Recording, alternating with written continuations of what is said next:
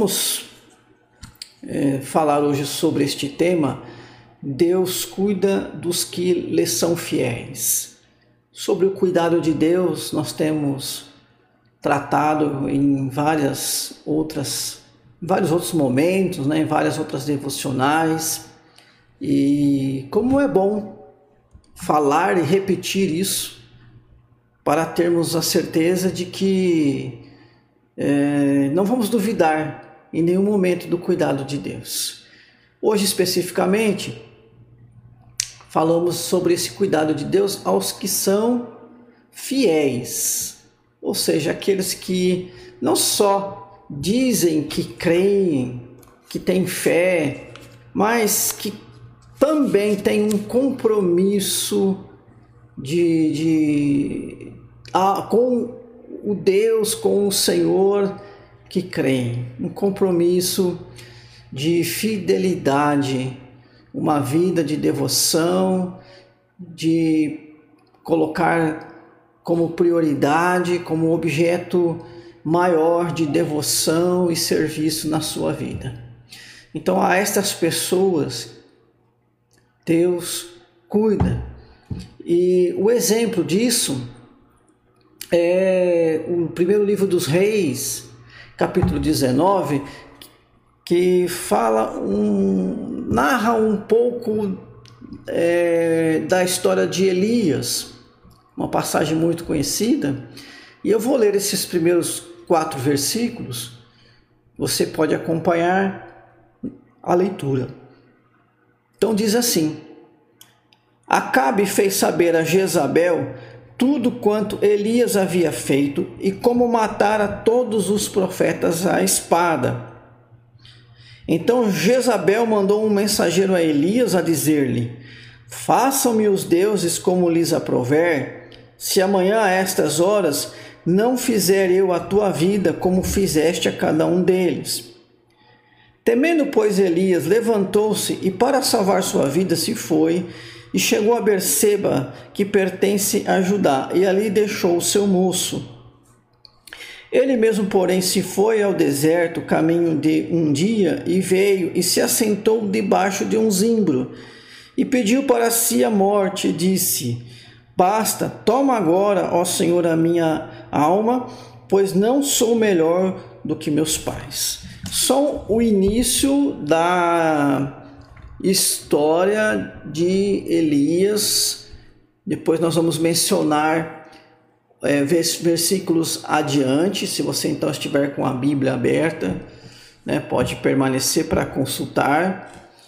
Nós sabemos pela leitura é, dos, do Antigo Testamento, do livro dos reis, que Elias foi um grande profeta e foi grande porque foi um homem muito fiel a Deus. Apesar de toda a perseguição, de toda a dificuldade é, que ele enfrentou, apesar da oposição do próprio rei do seu povo, Elias sempre se manteve fiel, fiel ao Senhor.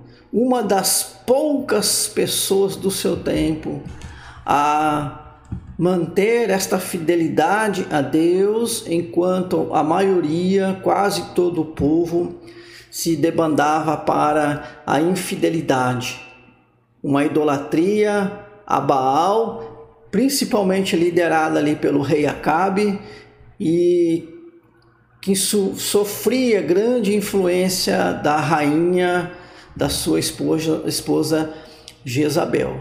Então o povo, é, na sua maioria idólatra, é, amoldado a essa situação de infidelidade, e a infidelidade trazia junto problemas como injustiça social, imoralidade, Assim era caracterizado o povo, assim estava a nação israelita no tempo de Elias, mas ele se manteve fiel. Poucas pessoas como ele se mantiveram fiéis.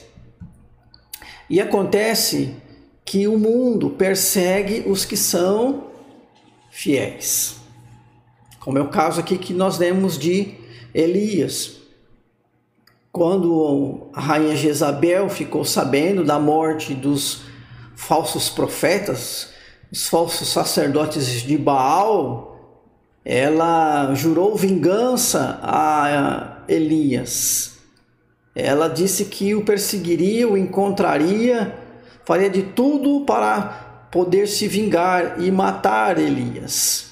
O mundo o perseguia e ele precisou fugir e se esconder e ficou muito triste com esta situação, afinal, não é uma situação fácil de ser lidada. Mas, como já diz o nosso tema aí, né? Deus cuida dos que lhes são fiéis. E Deus cuida daqueles que são perseguidos. O povo de Deus tem que entender que o mundo se opõe à vida cristã, a vida daquele que procura obedecer a palavra de Deus. O mundo quer amoldar as pessoas ao seu modo, que é o modo pecaminoso. Mas aqueles que é, recusam, aqueles que rejeitam isso, né, aqueles que se mantêm fiéis, acabam entrando em conflito com este mundo. E os fiéis são a minoria, são o pouco, e eles acabam sofrendo a perseguição. Por exemplo, coloquei dois textos aí, Mateus capítulo 5, versículos 11 e 12, lá nas bem-aventuranças, né? Então, na última bem-aventurança, Jesus diz assim: Bem-aventurados sois quando por minha causa vos injuriarem e vos perseguirem, e mentindo disserem todo mal contra vós. Regozijai-vos e exultai, porque é grande o vosso galardão nos céus, pois assim perseguiram aos profetas que viveram antes de vós. Elias é um exemplo, né, deste profeta que foi perseguido, que foi injuriado, mas Jeremias sofreu é, a mesma é, perseguição, por exemplo. Né? Jeremias foi preso, ele foi maltratado, ele foi rejeitado pelo seu próprio povo. Então, são exemplos, vários exemplos de homens de Deus fiéis que passaram por isso. E Jesus está dizendo aqui, né, que para a gente se entender como bem-aventurado quando por causa da justiça, e aqui Justiça é, é uma característica né, é, fundamental do reino de Deus. E é, formos os crentes, né, o povo de Deus, for injuriado, caluniado ou é, colocado como alvo de, de, de vingança, é, como objeto de, de traição, enfim, quando for injuriado, perseguido, quando foi caluniado, né, que fala mentindo, dizendo todo mal. É, então Jesus já está apontando aqui essa atitude da parte do mundo para com os crentes também. O apóstolo Pedro, da mesma maneira, vai escrever agora lá na sua primeira carta, capítulo 2, versículo 12, ele começa dizendo, é, nos exortando a manter exemplar o procedimento, o vosso procedimento no meio dos gentios, para que, veja bem aqui, naquilo que falam contra vós outros como de malfeitores, observando-os em vossas boas obras, glorifiquem a Deus no dia da visitação. Né? Então, olha só, falam mal de vocês, dizem que vocês são malfeitores, isso é o que eles falam. Mas Pedro está dizendo: mantenham a vida exemplar, ou seja, pratiquem a vontade de Deus, e estas pessoas que estão acusando vocês falsamente vão perceber que estão erradas e vão glorificar a Deus, reconhecendo as mãos de Deus na vida de vocês. Né? Mas enquanto isso não acontece, é, existe essa perseguição com os crentes. Nós precisamos entender, irmãos, irmãs, que como não somos deste mundo, como vivemos a vida do reino que é aqui, né, no nosso interior, na ação do Espírito de Deus em nossa alma, nós nos indispomos com as práticas do mundo que não agradam a Deus, que estão de acordo com a, desacordo com a sua palavra. Então, é, o mundo muito, nem sempre vê isso como algo que o, os agrada, que eles aceitam. Então, nós precisamos estar preparados para isso e ser fiel. Ou seja, por mais que seja difícil, por mais que haja, haja, haja tentações, por mais que surjam as dificuldades, as adversidades, nós precisamos ser sempre fiel ao Senhor, fiel até a morte. Essa deve ser a nossa direção, nisso devemos perseverar. E as perseguições, as calúnias, as injúrias, as palavras é, que não corresponderão a a verdade sobre nós. Como é que fica isso tudo? Deus cuida dos que lhe são fiéis. Vejamos então o caso de Elias, né? Versículos 5 a 8, nesse cuidado de Deus para com Elias, diz ali que ele o sustentou. Então Elias se escondeu num lugar deserto, sem é, as provisões necessárias, e ele estava ali e não tinha como ele encontrar o, o, o, as provisões necessárias para a sua vida, mas Deus, de uma maneira milagrosa, proveu isso. Deus cuidou de Elias naquele momento. Né? No caso aqui, esse cuidado foi um cuidado é, físico, uma necessidade física, natural de Elias. Deus cuida também das nossas vidas e se atenta é, em cuidar é, com as nossas necessidades materiais também. O próprio Jesus nos ensinou a orar na oração ensinada por Ele, né? É, o pão nosso de cada dia nos dá hoje. Por que, que vamos pedir né, o pão, que aqui representa é, as nossas provisões, para Deus, se Ele não daria esse, né? Então, se nós somos ensinados a pedir, é porque Deus cuida, né? Cuida das nossas vidas. O próprio Jesus já havia dito, né, um pouco antes, né, para a gente não se preocupar com o comer, o beber, o vestir. Deus sabe que nós precisamos dessas coisas.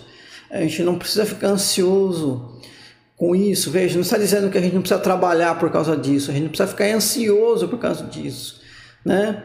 Deus cuida, Deus abençoa, abençoa de alguma maneira, fazendo com que, com que as nossas necessidades sejam é, supridas. Ele sustentou Elias, Deus nos sustenta também. Confie no Senhor, no cuidado do Senhor.